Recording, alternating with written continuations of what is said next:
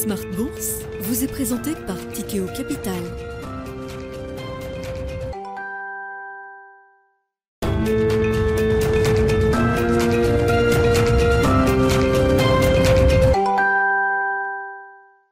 Reparti pour Smart Bourse, votre double dose quotidienne de marché en direct sur Bismart. Chaque jour à la mi-journée, 12h30, 13h. Et en fin d'après-midi, la grande édition pendant une heure à partir de 17h en direct, rediffusée à 20h sur Bismart TV. Émission que vous retrouvez chaque jour en replay sur bismart.fr et en podcast sur l'ensemble de vos plateformes. Bienvenue en 2023, première séance de l'année. Nous allons évidemment revenir sur quelques-uns des euh, grands enjeux de cette année 2023 avec nos invités de Planète Marché qui seront avec nous euh, en plateau dans euh, quelques minutes pour une discussion euh, de 40-45 minutes autour de, ces enjeux euh, en matière d'investissement. Comment battre l'inflation sur le plan de l'investissement en 2023 C'est la question qu'il faut désormais se poser. Il faut réfléchir non plus en nominal mais en réel dans ce monde où l'inflation est amenée à être un peu plus élevée sans doute que dans la période précédente, même si un des maîtres mots de cette année 2023 sera désinflation, partant des pics qui ont été atteints à plus de deux chiffres, on le rappelle, hein, pour l'inflation en zone euro, à plus de, de 10%. On aura d'ailleurs une première estimation de l'inflation zone euro pour le mois de décembre en cette fin de semaine, avec euh, également parmi les statistiques qui seront euh, déjà très observées par les investisseurs en ce début d'année, les chiffres d'emploi américains, le marché du travail et la photographie mensuelle qui sera publiée ce vendredi à 14h30. Voilà pour le, le programme euh, du jour et de la semaine. On notera sur le plan des marchés que le démarrage est positif en Europe, en l'absence des principales places boursières asiatiques et anglo-saxonnes aujourd'hui. L'Europe débute seule et du bon pied cette nouvelle année 2023. Euh, Après un retracement, une consolidation euh, à la fin de l'année, on notera une belle performance sur cette première séance de plus d'un demi pour cent pour les actions européennes et notamment pour le CAC qui revient au contact des 6600 points. Voilà donc pour la photographie du jour. Les infos clés détaillées dans un instant avec Alix Nguyen et puis dans le dernier quart d'heure, comme chaque lundi soir à 17h45 en direct, le quart d'heure américain avec notre correspondant américain Pierre-Yves Dugas qui reviendra notamment sur l'année noire d'Elon Musk.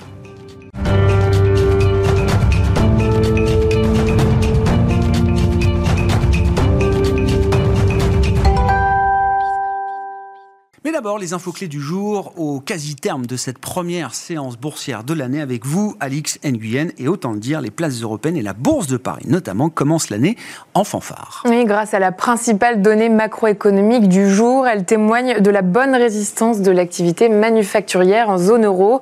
En décembre, l'indice PMI calculé par S&P Global ressort à 47,8 points, soit son meilleur niveau en trois mois. À noter également que l'indice de production future a progressé à 53 3,8 points. On remarque que les titres Alstom et Saint-Gobain sont en nette hausse. Euh, plus globalement, le volume reste limité du fait de la fermeture des marchés chinois, japonais, américains et britanniques. Ils ne rouvriront que demain. Et puis, euh, autre facteur de hausse, la poursuite de la baisse des contrats futurs sur le gaz européen après une chute de 47% en décembre. En Europe, les conditions météo restent en effet particulièrement douces.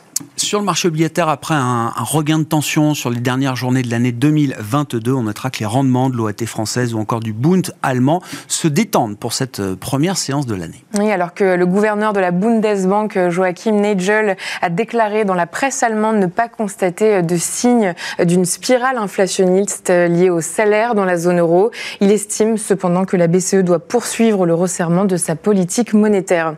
Pour sa part, le ministre allemand des Finances estime que cette année, l'inflation allemande devrait tomber à 7% contre 10% en novembre. La première estimation de l'inflation de décembre en Allemagne sera publiée demain. S'agissant du reste de l'agenda macroéconomique de la semaine, mercredi, il y aura les minutes de la réunion du comité de politique monétaire de la Fed au mois de décembre. Et puis vendredi, on attend la publication du rapport sur l'emploi aux États-Unis. Et puis du côté des euh, valeurs spécifiques, l'un des grands gagnants de 2022, Total Energy, entame 2023 sur une belle progression à nouveau. Oui, le secteur du luxe est également euh, en hausse. LVMH, Hermès et Kering progressent fortement. Atos bondit selon plusieurs sources. Airbus a engagé des discussions exploratoires pour prendre une part minoritaire au capital d'Evidian, la branche numérique et cyber d'Atos. Cette approche s'inscrit dans le plan de restructuration d'Atos. Le titre Airbus évolue lui aussi dans le vert. On remarque enfin que le secteur automobile est particulièrement recherché. L'indice européen Stock 600 associé connaît la meilleure performance sectorielle. Renault, Stellantis, Michelin, Valeo et Forestia bondissent. Tendance, mon ami, chaque soir à 17h en direct, les infos clés de marché au terme de la séance européenne avec Alix Nguyen dans Smart Bourse sur Bismart.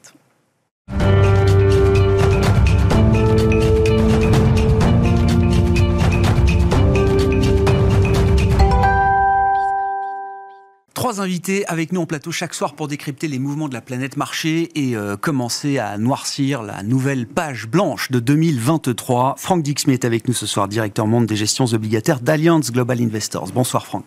Bonsoir. Merci d'être là. Merci à Julien Nebenzal de nous accompagner. Bonsoir Julien. Bonsoir. Ravi de vous retrouver. Vous êtes président de GPS Stratégie et Finance. Et Xavier Chapard avec nous également en plateau. Bonsoir Xavier. Bonsoir Grégoire. Merci d'être là. Vous êtes stratégiste à la Banque Postale Asset Management. C'est une nouvelle page blanche donc et peut-être même une nouvelle ère en matière euh, d'investissement. On reprend la discussion là où on l'avait laissée en, 2022, mais euh, c'est vrai que c'est toujours un moment euh, marketing, calendaire important, ce changement d'année. Et c'est vrai que je regardais quelques références en termes de rendement sans risque qu'il va falloir battre sur le plan de l'investissement en 2023. Je voyais qu'une obligation américaine court terme, échéance un an, et même novembre 2023, offrait un rendement sans risque de plus de 4,70% pour un investisseur en dollars. Pour un investisseur euh, en euros, on peut prendre, la référence du livret A, qui verra son rendement augmenter à partir du 1er février. On peut imaginer que la méthode de calcul du rendement du livret A porte le taux à 3% et plus, peut-être. Et ces deux références sont les références qu'il va falloir battre sur le plan de l'investissement 2023, euh, Xavier? On peut le dire comme ça? On peut le dire comme ça. En fait, ce qu'on a, c'est un rendement sans risque, les taux courts euh, à cause des hausses de taux des politiques monétaires, qui, euh, en zone euro, pour la première fois depuis 2014, sont positives et, comme vous dites, même très largement positive maintenant pour 2023. Euh, sur les autres classes d'actifs, on a toujours les risques liés au cycle économique et au resserrement monétaire qui risquent de caper un peu les rendements. Cela dit, ce qu'on peut dire quand même, c'est que les marchés en 2022 ont déjà fait une partie du travail, mm. que les valorisations se sont bien ajustées, les anticipations de taux euh, aussi sont raisonnables. Hein. Le marché anticipe que la BCE aille jusqu'à 3% sur ses taux euh, monétaires au cours de l'année.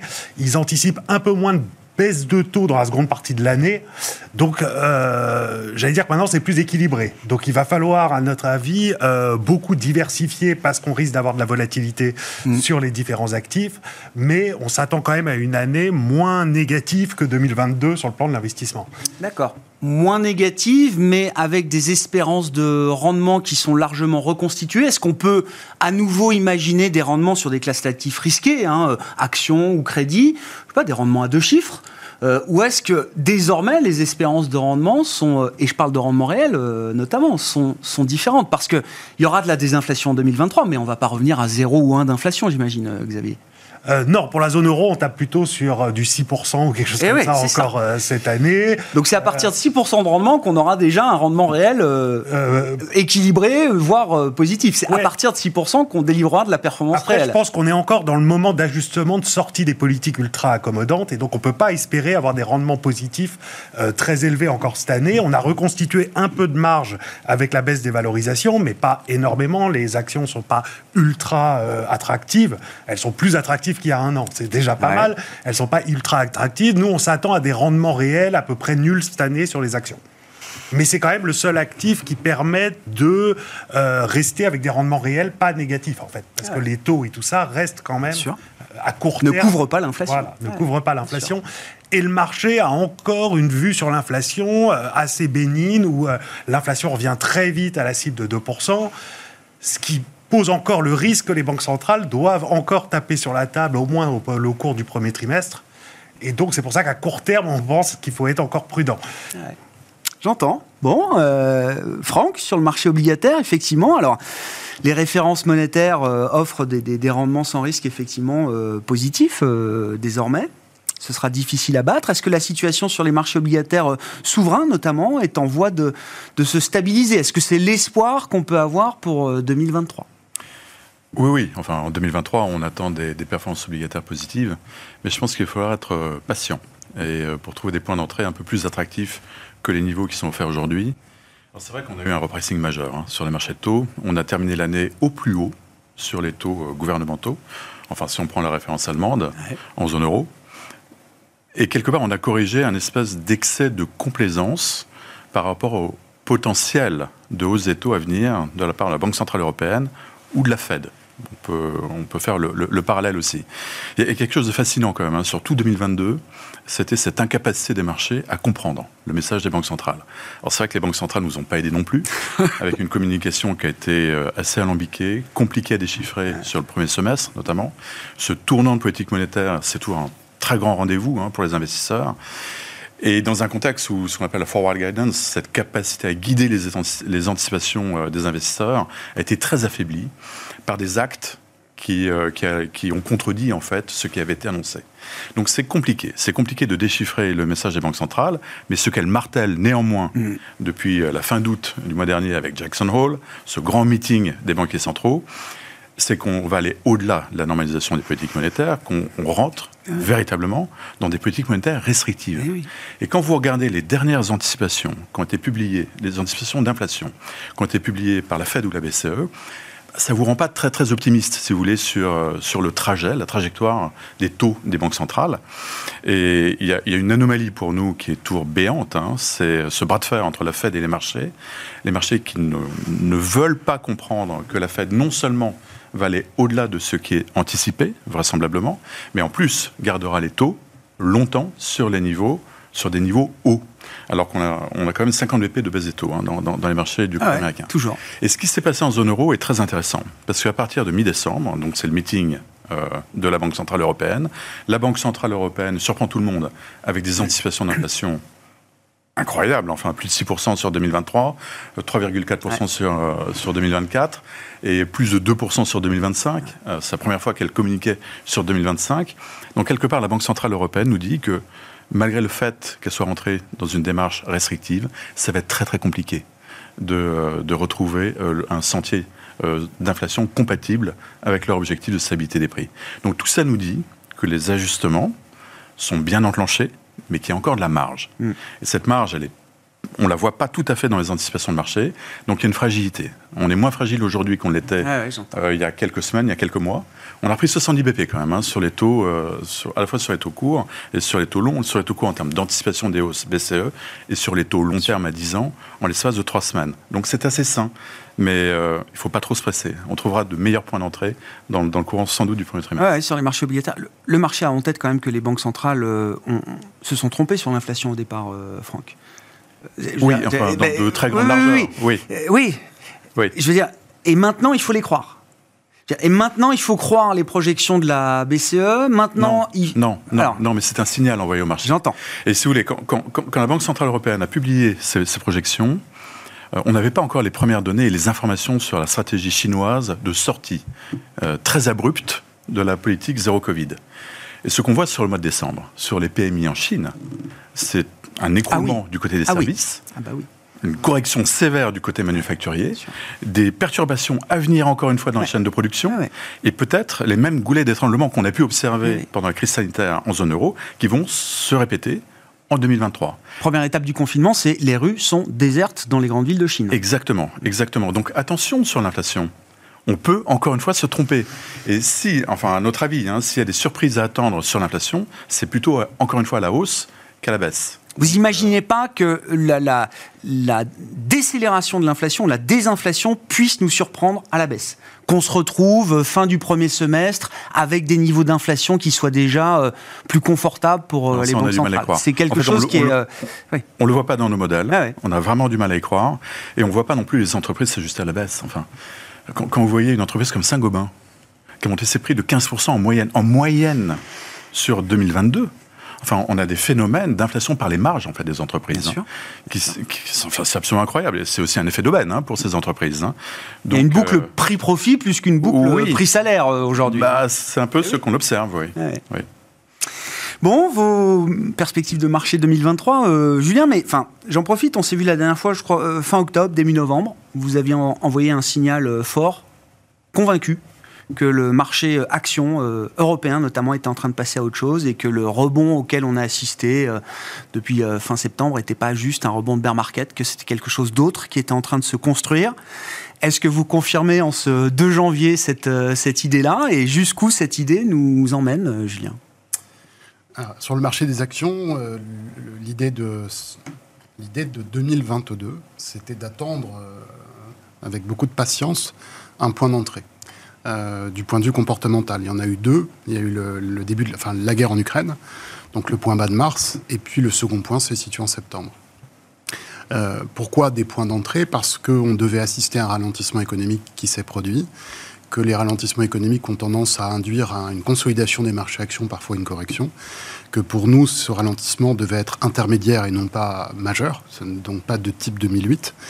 Euh, ce qui semble encore être euh, le scénario le plus probable, et que donc il fallait tirer profit de la consolidation pour revenir sur les marchés actions. Voilà, c'était notre stratégie. Et la particularité de septembre-octobre, hein, c'est que le niveau de pessimisme euh, était, alors que les prix n'avaient pas beaucoup bougé, était bien plus élevé qu'au mois de mars, au moment de, la guerre. Alors que les, événements n'avaient pas, pas changé. Donc c'est vraiment du temps qui passe et qui crée une hausse de l'anxiété ce, phénomène de pessimisme était tellement prégnant qu'en fait le risque était, je ne vais pas dire nul, il est jamais nul, surtout dans des situations géopolitiques comme celle qu'on a, mais il était très bas. On, parle d'opportunité, on parle de risque haussier aussi, quand on veut renverser la notion de risque, on parle de risque haussier. Donc qu'est-ce qu'il en est aujourd'hui euh, Notre objectif euh, sur 2022, donc de revenir sur les marchés actions, c'était pour un retour sur les sommets antérieurs. Euh, on ne voit pas pourquoi ces niveaux ne devraient pas être atteints et peut-être même dépassés. Toujours d'actualité. Voilà. Est-ce qu'il y a quelque chose qui a changé dans, l'analyse? Rien du tout. Donc c'est toujours cette. Euh, mais le comportement peut venir nuancer ça. Et il se trouve que le comportement a légèrement évolué depuis septembre. C'est-à-dire que le discours, le discours, la perception, un peu moins pessimiste. Mais c'est surtout le fait de la hausse des cours qui euh, modère le discours plutôt qu'un renforcement profond de conviction. Donc il faut arriver à nuancer ça. Donc on a encore du potentiel haussier sur les marchés d'actions. Voilà. Donc euh, euh, l'idée c'est que ce trimestre, on peut, même ce trimestre, on peut rejoindre les plus hauts en Europe sans trop de difficultés. Sur les USA, du fait du Nasdaq, enfin de, de la problématique Nasdaq taux long, ça peut être un peu, ça peut être différent mais sur l'Europe, ça, semble assez probable. En tout cas, je n'ai pas de. J'ai peut-être un scénario alternatif, mais qui est beaucoup plus haussier que celui-là. J'ai pas, j'ai pas de scénario baissier qui, qui, qui apparaissent comme une évidence. J'en ai pas aujourd'hui. Et c'est c'est l'Europe avant tout. Vous le dites, sur le marché américain, du fait de la composante technologique, de l'indice Nasdaq, euh, etc., vous dites c'est l'Europe qui euh, doit en profiter euh, le plus, peut-être. Là, je suis obligé de suivre les tendances, euh, puisque le travail sur les cycles a été efficace sur la partie économie et, action, euh, aussi sur la partie inflation, le travail sur lequel je, me fonde. En revanche, sur la partie taux, ça a été. Euh, les marchés obligataires ne sont pas comportés comme cycliquement ils devaient se comporter. on s'attendait à une hausse des taux, mais pas du tout à ce niveau-là. Je parle des taux longs. Et donc effectivement, aujourd'hui, sur le marché obligataire, on n'a pas de signal d'achat, rien n'est indiqué, ni en comportement, ni en cycle, puisque justement en cycle, nous ne sommes pas là où nous devrions être. Et puis si je fais un peu d'analyse technique, je ne vois rien, je ne vois rien en ce sens. Ça ne veut pas dire que ça ne va pas se produire. Mais aujourd'hui, je ne peux pas dire nous avons formé un point bas sur les marchés obligataires ou un point haut sur les, sur les taux. Je ne peux pas le dire, je n'ai pas les éléments. Ça peut se produire encore une fois, mais je n'ai pas ça. Ce qui veut dire que les semaines qui viennent, peut-être le semestre, ça va être la discussion autour de quel est ce point Où, est-il? Est-ce hmm. qu'il est encore beaucoup plus bas ou est-ce qu'il est déjà fait? Voilà. Et c'est ça qui va déclencher euh, un tour euh, plus significatif sur le marché américain. C'est quand, sur la partie obligataire, on aura un petit peu compris, euh, enfin compris, estimé qu'on a trouvé les points d'entrée. Euh, c'est la problématique donc de l'inflation, parce qu'il n'y en a pas d'autres mmh. aujourd'hui qui permettent de, trancher. Et nous, alors le travail sur l'inflation a fonctionné, il fonctionne encore. Il y a une décélération de l'inflation. Je sais que c'est un peu bizarre de le dire, mais euh, le fait qu'on monte à 8 ou à 9% mais qu'après on redescende, pour nous, donc un momentum négatif, mmh. pour nous, c'est ce qui était prévu. Et ce phénomène doit s'accentuer. Donc, encore une fois, c'est un travail cyclique. les, événements, euh, et notamment géopolitiques, peuvent tout à fait nuancer ça. Mais on s'attend à ce que la problématique inflationniste, la problématique de l'inflation baisse en intensité, et donc que ce fameux point sur les taux, on le retrouve. Ce qui donnera, et je reviens à mon cas, des taux longs du Nasdaq, des valeurs de croissance, ce qui donnera au marché américain, qui retrouvera euh, sa force. Un peu de vent dans les voiles, Cette force relative. En attendant d'avoir ça, l'Europe devrait fermer. Voilà. En attendant d'avoir ça. Mais si le 2 se conjugue, pour ça que j'ai un petit scénario, on va dire à 5%, un peu rigolo, en quelque sorte, c'est qu'on peut monter très fort sur la marché d'actions si les deux se conjuguent. Ça, euh, je, ne, je, ne serai jamais vendeur d'actions au premier trimestre ou au premier semestre. Enfin, je, ne vois aucune raison de le faire et même du danger. Les investisseurs sont trop peu investis sur, euh, sur cette classe d'actifs, là, aujourd'hui? Le fait, le fait de comportement, oui. Euh, c'est, alors, les flux le disent, mais les comportements, c'était mon point d'avant. On a un peu changé, on est moins pessimiste, on est loin du compte. Donc il y a, y a, une réserve là-dedans. C'est si vous renversez complètement le, la pièce, vous vous retrouvez dans trois mois à dire tiens, l'inflation a baissé de deux points, les marchés obligataires se sont redressés, où sont les marchés actions? Voilà, c'est pour ça que la prudence serait à la haut. Enfin, voilà, je, ne vais pas limiter plus haut. je ne vais pas limiter le potentiel de progression des marchés. Alors, Xavier, pour nous, ce scénario, c'est le scénario très positif. Ah bah, bah évidemment. mais il est très, peu, très positif dans le sens où c'est un peu de la désinflation qui viendrait de nulle part. Alors c'est toujours possible, si ça se trouve, on se trompe, on n'a pas changé de régime, on est comme avant le Covid en fait, une fois qu'on a absorbé tous les chocs et tout ça. Et dans ces cas-là, l'inflation revient en dessous des cibles et euh, les taux peuvent rester euh, en zone euro proche de revenir à zéro et, rien n'a changé. On est toujours en stagnation et tout ça. Moi, je pense qu'on a changé de, euh, régime. Mm. le scénario central qu'on prend, c'est qu'on a changé de régime. On a des pressions qui vont maintenir l'inflation un peu au-dessus de 2%, mm. sauf si la BCE fait le travail. Donc, on monte les taux plus et, comme on disait avant, surtout plus longtemps, en fait. Et dans ces cas-là, c'est là où je trouve que les primes de risque dans les actions sont au final pas très hautes parce que, parce que vous avez euh, la concurrence de taux sans risque qui sont durablement plus élevés. Et donc ça, c'est le scénario central. Et le scénario, j'ai même un scénario négatif par rapport à ce scénario central, où, comme je disais, on attend des rendements réels à peu près nuls cette année, euh, ce qui n'est pas si mal vu l'inflation pour les actions. Euh, le scénario négatif, c'est une retour de, de, la vigilance sur les obligations, un peu ce qu'on a vu au UK, euh, parce que vous avez des taux sans risque plus élevés, bah, tous, tous les secteurs très endettés, notamment les États, se retrouvent sous pression. Et, là, on peut avoir un stress euh, plus systémique. Hmm. C'est un scénario euh, négatif, pas le scénario central, mais on reste prudent là-dessus. C'est pour ça, par exemple, qu'on est prudent sur les dettes périphériques ou sur le crédit à yield, enfin vraiment les parties les plus risquées du crédit, parce qu'on est quand même dans une période où on a changé de paradigme en termes de politique monétaire. Ah, on a eu 15 ans de politique monétaire toujours, toujours plus accommodante, plus de liquidité. Là, 2022, c'était la première année où on, sort de ça. Et donc le risque, selon nous, c'est qu'on commence à voir les conséquences que ça a sur les parties les plus faibles euh, au cours de 2023. Et donc l'idée d'un pivot, effectivement, c'est une mauvaise idée sur laquelle s'appuyer pour bâtir une stratégie en 2023 Ou est-ce qu'on peut avoir malgré tout une, désinflation suffisante qui permette euh, aux banques centrales d'être plus confortables quand bien même le niveau de 2%. Euh, pour moi, là-dessus, il y a un énorme débat, en fait. C'est qu'on est d'accord que l'inflation va ralentir. Le problème, c'est qu'elle va ralentir par euh, l'énergie, au moins aux États-Unis, et par les biens. Parce qu'on a moins de demandes, on a moins d'étranglements euh, sur les chaînes de production et tout ça. Mais ce que nous dit en tout cas la Fed, et qu'elle a répété, répété, répété, c'est ce qu'ils ce veulent regarder, c'est les services. Cœur, la, la partie service qui est liée au salaire et donc les salaires, le marché de l'emploi. Et cette partie-là de l'inflation, elle ne baissera que si l'économie américaine est en récession. Et le plus vite l'économie américaine sera en récession, le plus vite l'inflation rebaissera C'est un peu, oui. Ou au moins. C'est une fonction de la récession qu'on va avoir. Ou alors, c'est qu'il faut anticiper qu'on ait un choc positif de productivité ou de je sais pas quoi qui vienne de nulle part, en fait. C'est toujours possible. Mais c'est pas le scénario le plus probable. Ouais, j'entends. Et si vous n'avez pas, si tout le monde ne devient pas plus productif euh, rapidement, ou s'il n'y a pas euh, une vague d'immigration qui s'intègre très très vite dans le marché du travail, ben, on reste avec le problème de trop de, de demandes de travail et pas assez d'offres. Et donc, on a du mal à voir comment les salaires ralentissent vraiment et du coup, comment l'inflation revient durablement à 2%.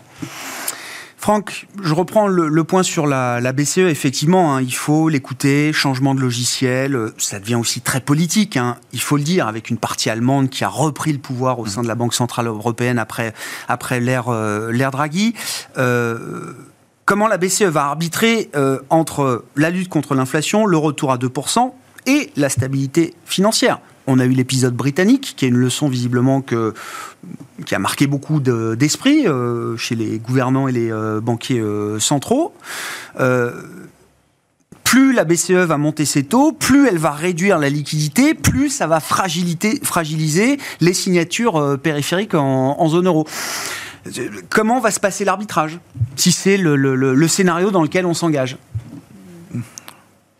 C'est très compliqué ça, parce que c'est effectivement c'est un changement de paradigme.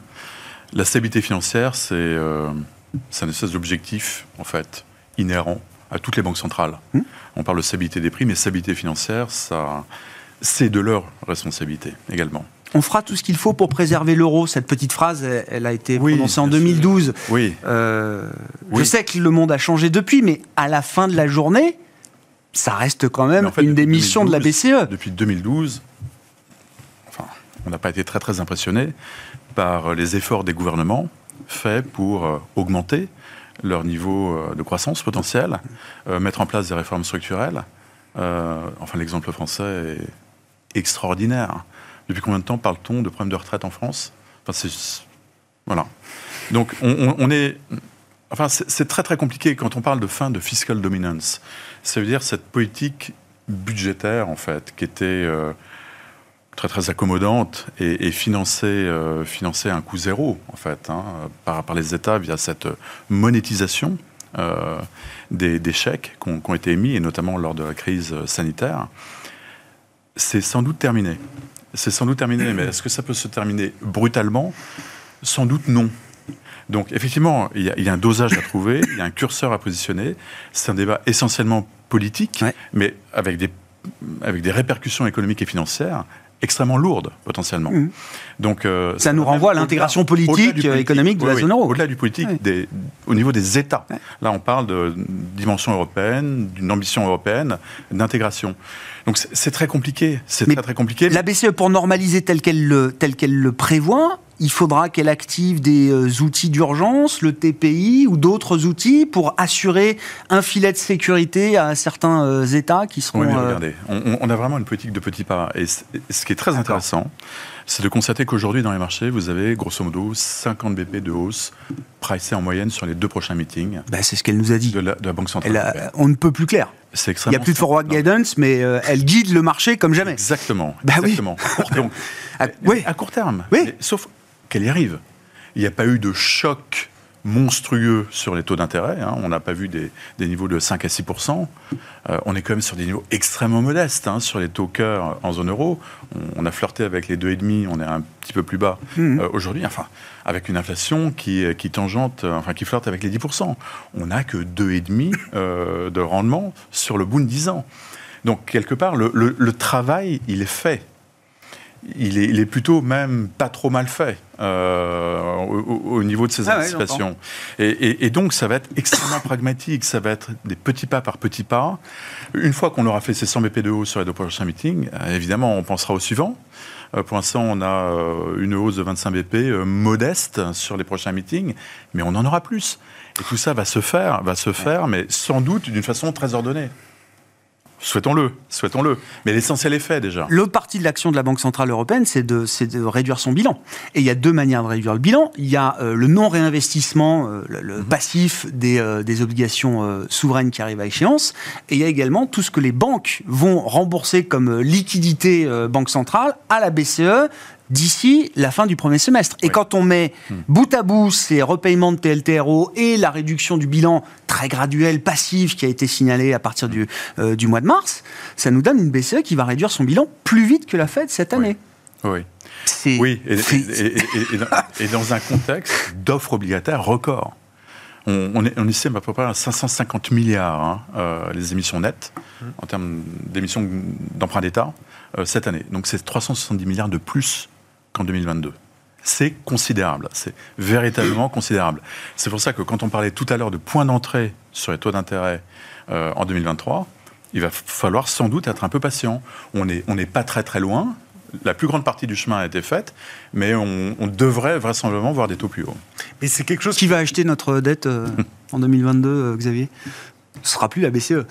Ce sera plus la BCE. Après, il y a euh, les banques. Euh, si euh, s'il y a des hausses de, de dépôts, il y a les assureurs qui auront encore des flux. Enfin, il y a encore de l'épargne. Le taux oui, oui, oui, oui, Donc ça va être, mais c'est plus les, j'allais dire le secteur privé. Bien sûr. domestique d'ailleurs, parce que on le disait sur le Japon, ils, ils sont très investis en OAT avec la hausse des taux au Japon il va y avoir moins de, de flux de ce côté-là. Flux de la BCE négatif avec le quantitative tightening. Donc oui, le marché privé domestique va devoir absorber le plus gros montant de dette depuis 2012 en fait. Parce que même pendant le Covid, le fait que la BCE rachetait faisait que la dette dans le marché augmentait pas, en fait, la dette publique.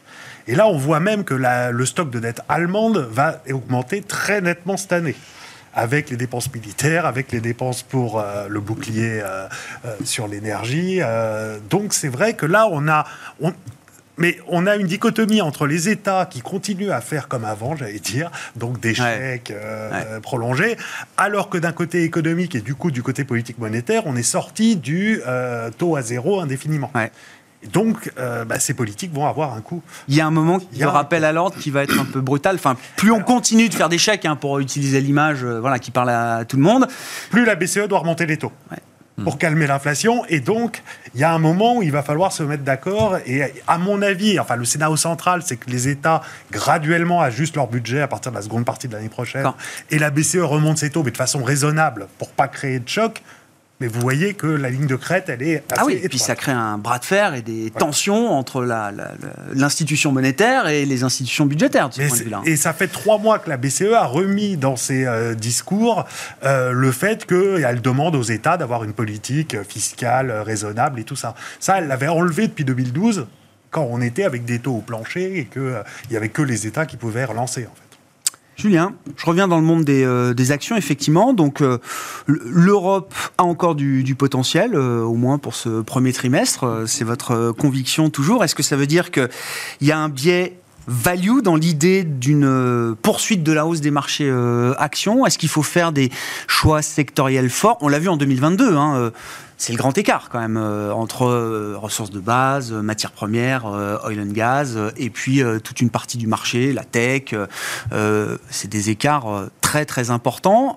Est-ce qu'il faut continuer de suivre ces tendances qui ont commencé à se dessiner en 2022 Est-ce qu'il faut être plus tout-terrain, plus 4-4 encore? Si on regarde 2022 et qu'on veut trouver des, moments intéressants, on peut se souvenir du mois de janvier qui était exceptionnel dans l'arbitrage, justement, entre les styles de valeur, value et, croissance. Euh, on n'avait pas à ce moment-là les éléments qui permettaient de dire, euh, avec vraiment une grande conviction, que le retournement était fait, mais depuis, euh, les éléments sont arrivés. Le phénomène de l'inflation, même si elle doit ralentir significativement dans les, je pense, les deux ans qui viennent, en tout cas c'est le point que j'exposais tout à l'heure, cette inflation va rester quand même élevée par rapport aux périodes mmh. antérieures. Euh, les matières premières devraient alimenter euh, cet événement, mais il n'y a, pas, a pas que les matières premières. Et dans ce contexte, euh, les taux resteront élevés indépendamment, encore une fois, des six mois qui viennent, de, ce qui peut se passer mmh. tout à fait prochainement. Et donc, le, développement de, des valeurs dites de rendement ou des valeurs d'actifs, le développement de leur surperformance devrait se prolonger sur plusieurs années. Mais si, maintenant c'est à peu près acquis, mais si la question se pose ne serait-ce que sur les trois ou six prochains mois, je reviens dans ma logique du marché obligataire. Ah oui, j'entends. Tant qu'on n'a pas la réponse sur le marché obligataire, euh, et il peut y avoir une synchronisation, encore une fois, qui, qui pourrait être spectaculaire, mais tant qu'on n'a pas la réponse sur le marché obligataire, on ne peut pas dire avec. Euh, il faut, la diversification reste quand même euh, la, décision la plus logique là-dedans. Ne pas être ni tout croissance au motif que, ni tout value au motif que. Mais l'équilibre. D'ailleurs, les indices sont construits avec plus ou moins de, croissance, mais les indices vont refléter ça. Et je pense que c'est ce qu'il faut, c'est ce qu'il faut suivre. Mais il y aura un moment de la place, tactiquement, ne serait-ce que tactiquement, pour revenir sur de la, de la croissance ou des grandes valeurs technologiques. Tout le monde attend ce moment, j'ai l'impression. Ça, ça nous renvoie à la question juste avant, mais bon, euh, après, chacun va avoir sa lecture, mais sur la politique monétaire, et notamment de la Banque centrale, euh, des commentateurs ont dit euh, presque indirectement, vous y faisiez référence, je pense que la Banque centrale n'a pas compris l'inflation au départ, en disant qu'elle était transitoire. Et qu'aujourd'hui, qu'elle dit que c'est son objectif premier, elle ne voit pas que l'inflation va baisser. Je, ne fais que rapporter, ce n'est pas un point de vue, je ne fais que rapporter. À la rigueur, banco, oublions l'inflation. c'est mon sujet depuis déjà deux ans. Quel était le travail des banquiers centraux en dehors de l'inflation? Oublions-la. On n'y comprend rien, oublions-la. La normalisation de la politique monétaire. Et en fait, c'est exactement ce qu'elles ont fait. Bilan des si on oublie l'inflation, hein, bilan de tout ça à aujourd'hui, elles ont pu normaliser pour la Banque centrale, c'est probablement pas tout à fait terminé. Normaliser la politique monétaire, avec quoi? Un marché action qui a perdu 20% du, sommet au creux, euh, peut-être 10% en Europe euh, sur la, clôture de fin d'année. Bah, c'est un exercice qui est de qualité. Peut-on parler d'une récession profonde? Non, il n'y a pas de récession profonde. Il y a un ISM qui est à 50, mais il a baissé de 60, l'ISM manufacturier américain, hmm. baissé de 60 à 50, indépendamment des effets de la politique monétaire. Donc c'est un événement cyclique. Donc aujourd'hui, la photo est très bonne de ce côté-là. Ce qui veut dire que, toujours si on oublie l'inflation, à un moment, et, moi c'est mon avis, donc je pense que les banques centrales se concentrent sur la normalisation de la politique monétaire. À un moment, cette normalisation étant faite, elles vont acter avec d'autres mots que le job est fait. Et quand elles auront dit ça, je pense que les valeurs de croissance vont se mettre à remonter assez significativement. C'est votre pivot à vous, c'est votre manière de définir ce que sera un, un pivot des banques centrales. Oui, alors, mais ça répond à une lecture, je, ne développe pas trop, mais une lecture économique, quand on est plutôt, pas dans une vision linéaire, mais plutôt cyclique ou, liée au comportement, on est plutôt côté Galbraith en économie, qui lui dit, il suffit de reprendre l'argent, que en fait les décisions purement de politique monétaire ne sont pas, n'expliquent pas l'apparition et la fin de l'inflation. Elles ne les expliquent pas. C'est un ensemble de choses. Après, on a envie de croire. Oui, oui, C'est plus facile. Ben, c'est plus simple. De croire qu'une banque centrale, elle a la possibilité. Mm. Mais si on regarde les dernières années, il n'y avait pas d'inflation alors qu'elle le voulait. Voilà, donc ça c'est un premier élément. Je pense que les années qui viennent, ça va être la même chose, la combattre, et en fait, elle ne va pas baisser tant que ça. Mais donc si on accepte ça, et qu'on aurait simplement aux événements de politique monétaire de normalisation, on peut se retrouver dans une situation favorable, et donc pour les valeurs de croissance. Mais ça nous conduit à imaginer qu'à un moment, les banques centrales... Euh, quel que soit le niveau de l'inflation, en tout cas avec une inflation, euh, je ne sais pas, entre 2 et 3 ou 2 et 4% seront suffisamment à l'aise pour dire euh, stop, on est bien. Oui, et je le relierai à un autre point, qui est ce point de l'indépendance, c'est que je, n'ai jamais été convaincu de l'indépendance des banques centrales, mais, mais euh, même sans enfoncer une porte ouverte, hein, euh, les banques centrales ne peuvent pas être responsables d'une dislocation en fait de l'Europe et des risques de populisme qui vont avec. Donc c'est quelque chose qui n'est pas possible. Et les élections présidentielles américaines, puisque là on va rentrer dans l'année préélectorale, qui est en général plutôt bonne en bourse, euh, normalement les banques centrales ne sont pas là pour casser la, figure du président à sa réélection. Eh oui. Cette question du, mandat, et notamment de l'objectif d'inflation, c'est une question dont on va euh, parler un peu, beaucoup en 2023. Beaucoup de littérature académique, il y a beaucoup de prises de position d'économistes emblématiques sur ce point-là. Pas encore des banques centrales. Sur, euh, oui, vous pensez à bah, Olivier Blanchard qui veut monter la cible. Oui, oui, oui. Non, mais... Alors, oh, j'entends beaucoup de débats là-dessus. Euh, je n'ai jamais entendu un seul banquier central parler de ça. Non, ah bah si. Euh, Powell, dernière conférence, on lui pose la question. Jamais de ma vie, il faudra me passer dessus. Dans aucune circonstance, c'est un sujet qui sera, euh, euh, qui sera discuté par la Banque centrale. Il laisse quand même une petite porte ouverte en disant c'est peut-être un projet de plus long terme.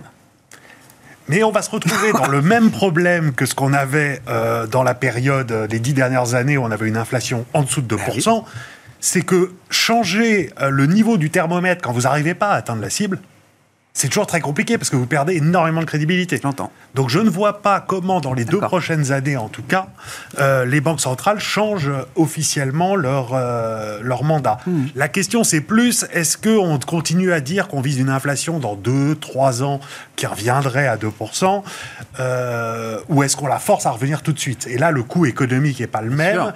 je pense qu'il y a un peu euh, un arbitrage là que font les banques centrales. C'était intéressant de voir euh, c'est Villeroy de Gallo qui a dit euh, le but en gros c'est de ramener l'inflation fin 2024 à 2%. Oui. Sauf que la BCE elle a une, une elle nous dit 2.3 en 2025. C'est ça. Voilà. Donc on serait encore à 2,6 quelque chose comme ça fin 2024 en fait. Euh, donc ça explique pourquoi la BCE veut encore accélérer. Donc moi je pense qu'elles vont continuer à garder la cible sans non plus tout casser pour atteindre la cible dès 2023. Parce que c'est à peu près impossible en fait, hmm. euh, sans créer de récession euh, horrible. Franck si, ça appelle un commentaire. Et puis, vous le disiez, on, se le disait entre nous avant le début de l'émission, ce qui se passe au Japon est important. Tout petit commentaire là-dessus. Euh, effectivement, il y a un problème de crédibilité qui est énorme. Donc changer le thermomètre maintenant, ce serait très, très, très, maladroit. Mais c'est un débat qui, euh, qui mérite d'être tenu. Euh, pourquoi, pourquoi deux? Euh, ou pourquoi 3% des objectifs de Maastricht. Enfin, voilà, il y a des chiffres magiques comme ça qui seraient assez sains en fait de, revisiter, ou peut-être dans une approche plus flexible. Mais ce qui est essentiel, quoi qu'il en soit pour une banque centrale, c'est d'ancrer les anticipations d'inflation. En fait, le vrai baromètre, il est là. Hein. Mmh. Et quand vous voyez la qualité de l'ancrage des anticipations d'inflation aujourd'hui, Ok, on peut critiquer les banques centrales. Elles ont, elles ont été un peu en dessous de tout, surtout sur le, le passage d'année 2021-2022. Euh, Mais néanmoins, Néanmoins, les anticipations d'inflation sont extrêmement basses par rapport à l'inflation qu'on constate. Enfin, on a un spread étonnant. Euh, on a 2,4% sur le 5 ans 5 ans swap inflation en zone euro. On a 2,6% du côté américain. Il n'y a pas de problème. Tout va bien. Pour l'instant, ça va. Pour l'instant, ça va. Mais c'est aussi pour ça que les banques centrales sont extrêmement vigilantes. Enfin, tout ça se tient. Euh, les banques centrales ne peuvent pas se permettre le luxe de relâcher un peu. Sans ça, le, danger. Les anticipations repartent tout de suite à la hausse. Exactement. Et là, on rentre dans une, dans une spirale, quelque chose d'assez auto-entretenu. Hmm. Et sur le Japon, oui, ça, c'était un phénomène marquant quand même sur. Euh, on aura une hausse de taux de la BOJ en 2023 Oui, sans doute. sans doute. Mais regardez l'inflation au Japon. Regardez l'inflation au Japon. 3,5 C'est phénoménal. En fait, quand, quand, quand, vous la graffez sur période longue, euh, on a eu euh, Partant de zéro, de hausse de TVA, enfin des trucs un peu Oui, oui, oui. Euh, Il y a eu un moment, effectivement. Dans le passé, mais c'est. Oui, ça fait 7-8 mois que l'inflation est au-dessus de la cible au Japon, je crois. Ah oui, oui, largement. Là. Plus haut depuis les années 90. Et largement. Donc, donc, oui, ils vont, ils vont continuer à agir. Et cette dépréciation du yen, qui a été, qui a été quand même absolument incroyable, surtout 2022, bon, effectivement, qui se corrige. Euh, a vocation à être corrigé, encore plus que ça. Donc euh, oui, je pense que la, Banque du Japon n'aura pas d'autre choix. Et ça aussi, ça alimente euh, la hausse des taux, des taux long terme hein, notamment. Hein. Chez nous? Euh, Globalement, globalement, bien sûr. Donc, donc, Il y a beaucoup de positions de, de carry, ou d'allocation qui vont être revues à la faveur de la remontée des rendements obligataires japonais au-delà de 25 BP pour le 10 ans. Quoi. Nous, on, gère, ou 50 maintenant. On, on, gère pas mal le portefeuille de Lobo. Euh, le truc de base, c'était shorter le marché japonais, si vous voulez. Parce que, en termes de carry, etc., d'opportunités, il y avait vraiment mieux à faire. On emprunte en yen et on place euh, ailleurs. Éventuellement, voilà. Mais je pense que c'est une stratégie maintenant qu'il faut revoir. Mm. Bon, est-ce qu'il y a des idées un peu, peu exotiques? Alors, bon, sur, les marchés actions, euh, on n'a pas évoqué la sphère émergente. Euh, Julien, est-ce que c'est une sphère qui peut vous intéresser pour 2023 Sur le plan des devises euh, également, est-ce qu'il y a des, mouvements particuliers auxquels on, on se prépare? Le mouvement du dollar a été spectaculaire, bien sûr, et aura marqué les esprits et l'année 2022. Oui, je, serai assez bref. Je n'ai pas de vision particulière sur l'intérêt d'être sur tel ou tel émergent. Et alors, la catégorie au sens large, non. Euh, ah oui. Non, mais je, ne vois pas d'intérêt de, de, surpondérer euh, particulièrement. Euh, encore une fois, toute la logique là, c'est le marché obligataire, le repricing des actions, mmh. le niveau de la croissance, donc des choses qui vont s'améliorer. Alors, dans ce contexte, comme la politique monétaire est normalisé. Dans ce contexte, je pense que le dollar va se mettre à baisser un peu plus nettement. Et donc, on vient de voir une première étape dans ce chemin-là. Ce qui correspond en général à une amélioration, enfin, des marchés matières premières relativement solides. Ça pourrait correspondre avec des marchés émergents dont les économies sont plutôt satisfaisantes que insatisfaisantes.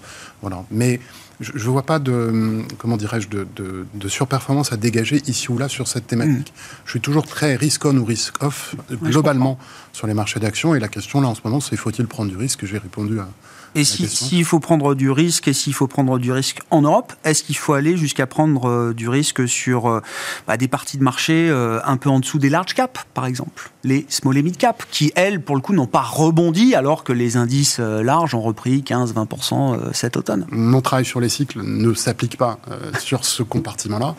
le travail d'analyse technique, je pense, est inefficace, inopérant, parce que c'est un marché un peu oligopolistique. le travail de sentiment, lui, peut être éventuellement utilisé. Euh, en parlant avec des spécialistes de ce marché, je, pense que le pessimisme, c'est le plus petit mot qu'on puisse trouver pour, euh, pour ce compartiment. Donc, euh, je pense que des choses sont possibles là-dessus. On a pricé la fin du monde sur les small caps. Sur les small caps, c'est vrai qu'il y a une gros discours. Et moi, je pense. Alors, de façon cyclique, c'est très compliqué. Si on a un ralentissement euh, qui se prolonge, si on a euh, des nouveaux chocs sur les matières premières ou tout ça, évidemment, ça va être compliqué. Par contre, en structurel, je suis très positif, non seulement parce que l'écart de valorisation est énorme, euh, mais aussi parce que structurellement, on voit des changements politiques qui devraient être plus positifs pour les small caps.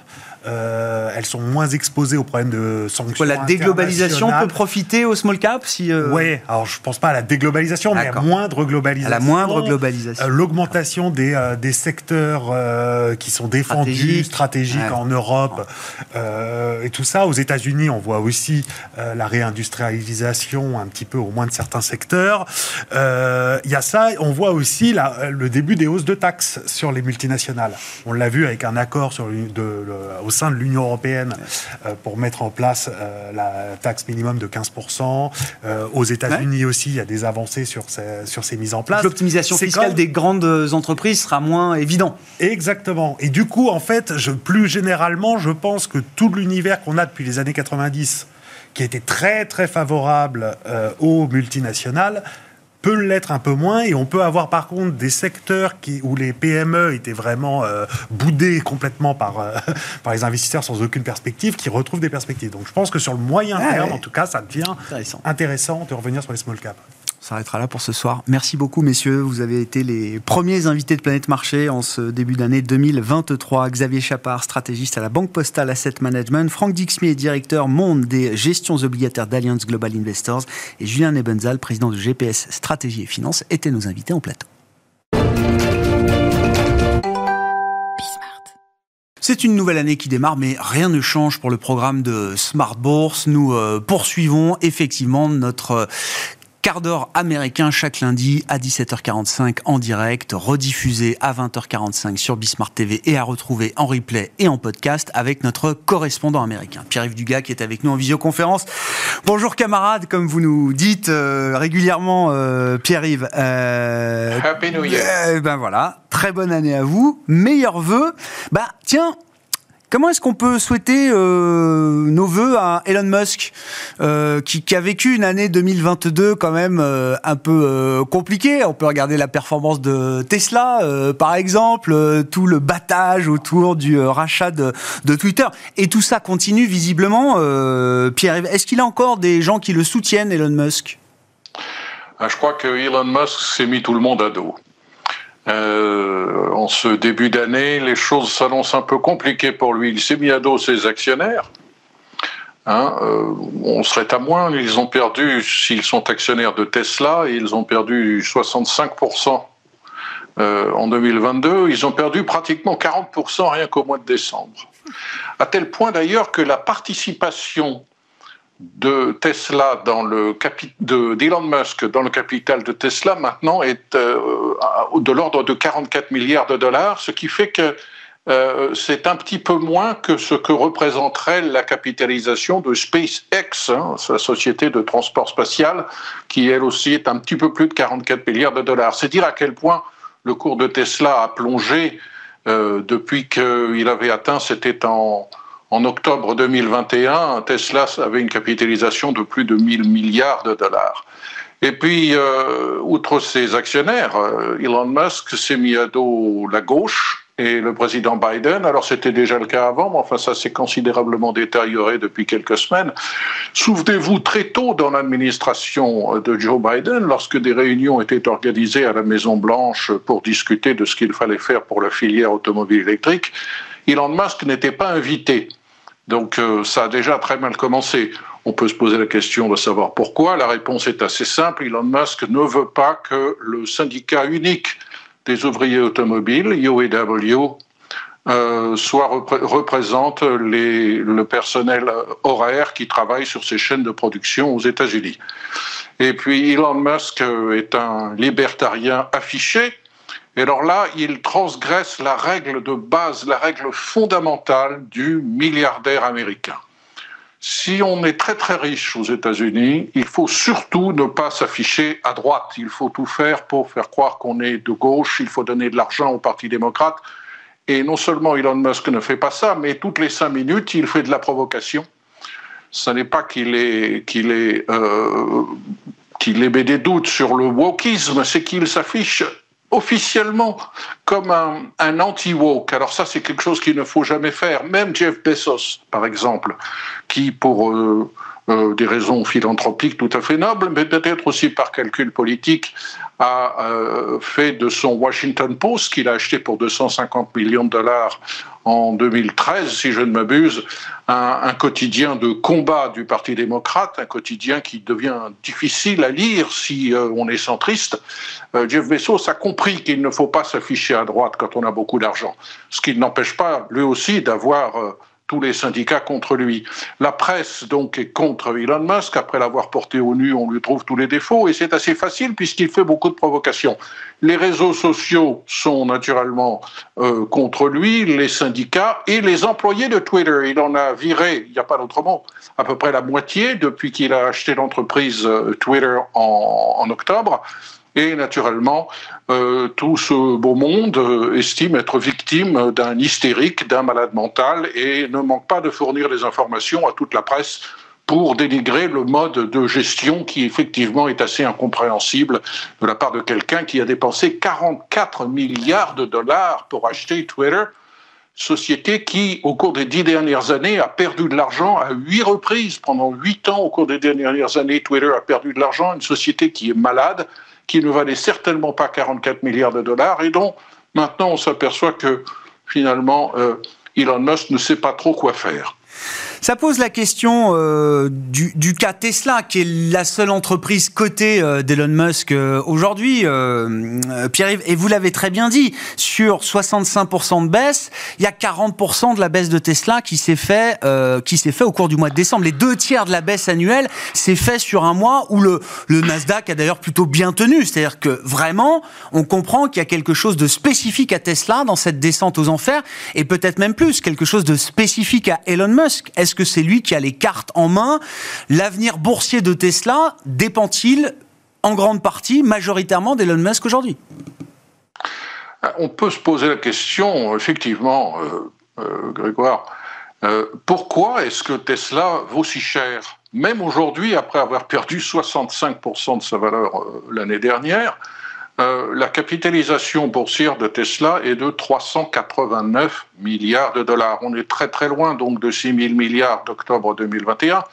Mais attendez, 389 milliards de dollars, c'est plus que la capitalisation de Toyota, de General Motors, de Ford et de Stellantis réunis, combinés dire que Tesla s'est considérablement déprécié, oui, mais il pourrait y avoir encore beaucoup, beaucoup de, chemin à faire euh, dans la descente aux enfers. Euh, la production de Tesla dans son usine de Shanghai euh, est sérieusement euh, perturbée par les problèmes spécifiques à la Chine. Le coût des matières premières pour les batteries, qui sont un élément fondamental de fabrication des, véhicules électriques de Tesla, ce coût des matières premières pose, pose problème. Les Tesla se vendent moins bien qu'avant. Tesla a été obligé de pratiquer un rabais de 7500 dollars à la fin de l'année dernière pour vendre ses véhicules.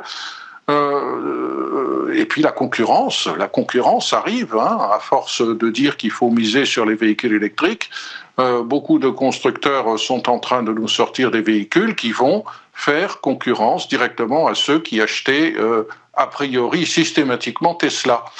Quelle prime, quelle raison peut-on imaginer pour dire que Tesla vaut plus que euh, les autres avec un ratio de prix-bénéfice de 38 alors que Ford et General Motors sont en dessous de 6, que Toyota est autour de 11.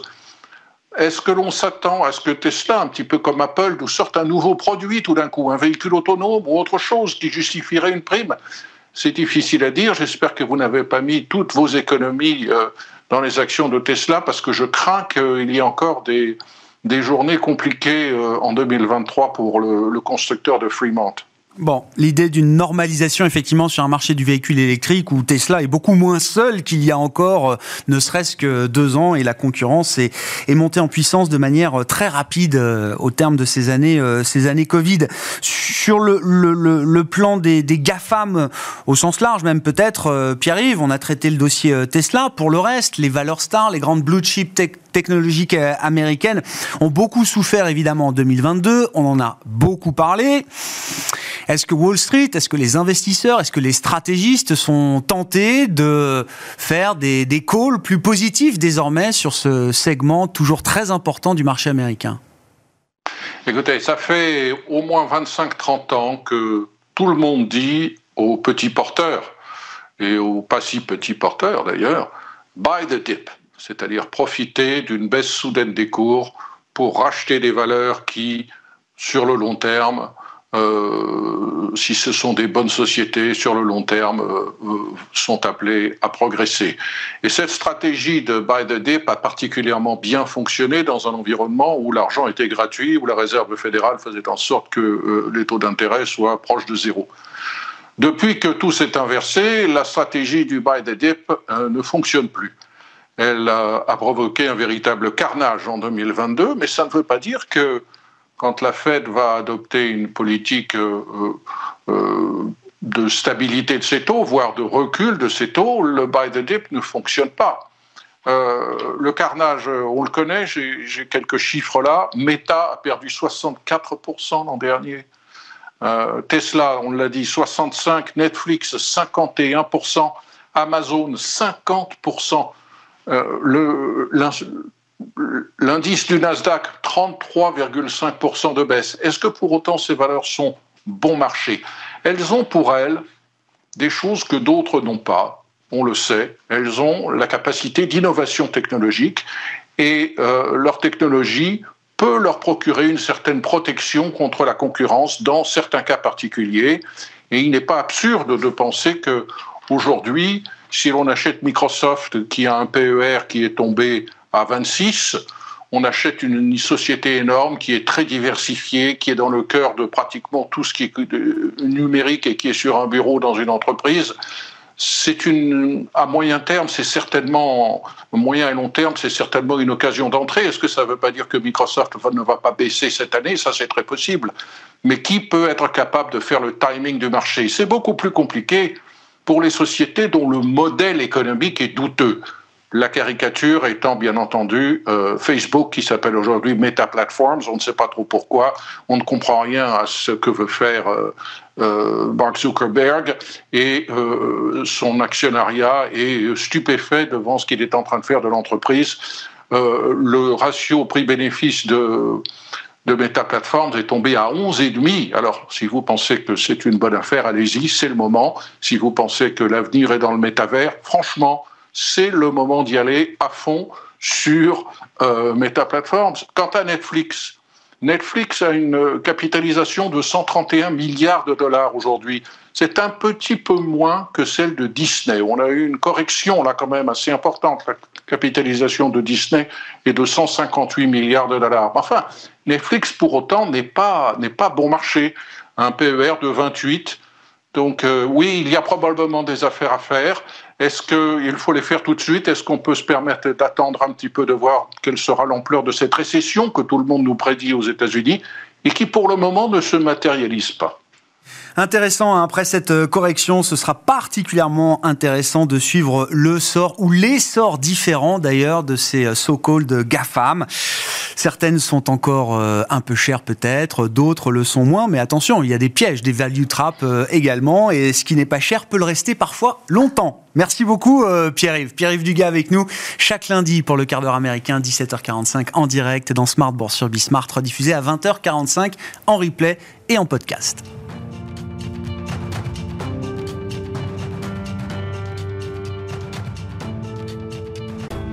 Smart Bourse vous a été présenté par Tikeo Capital.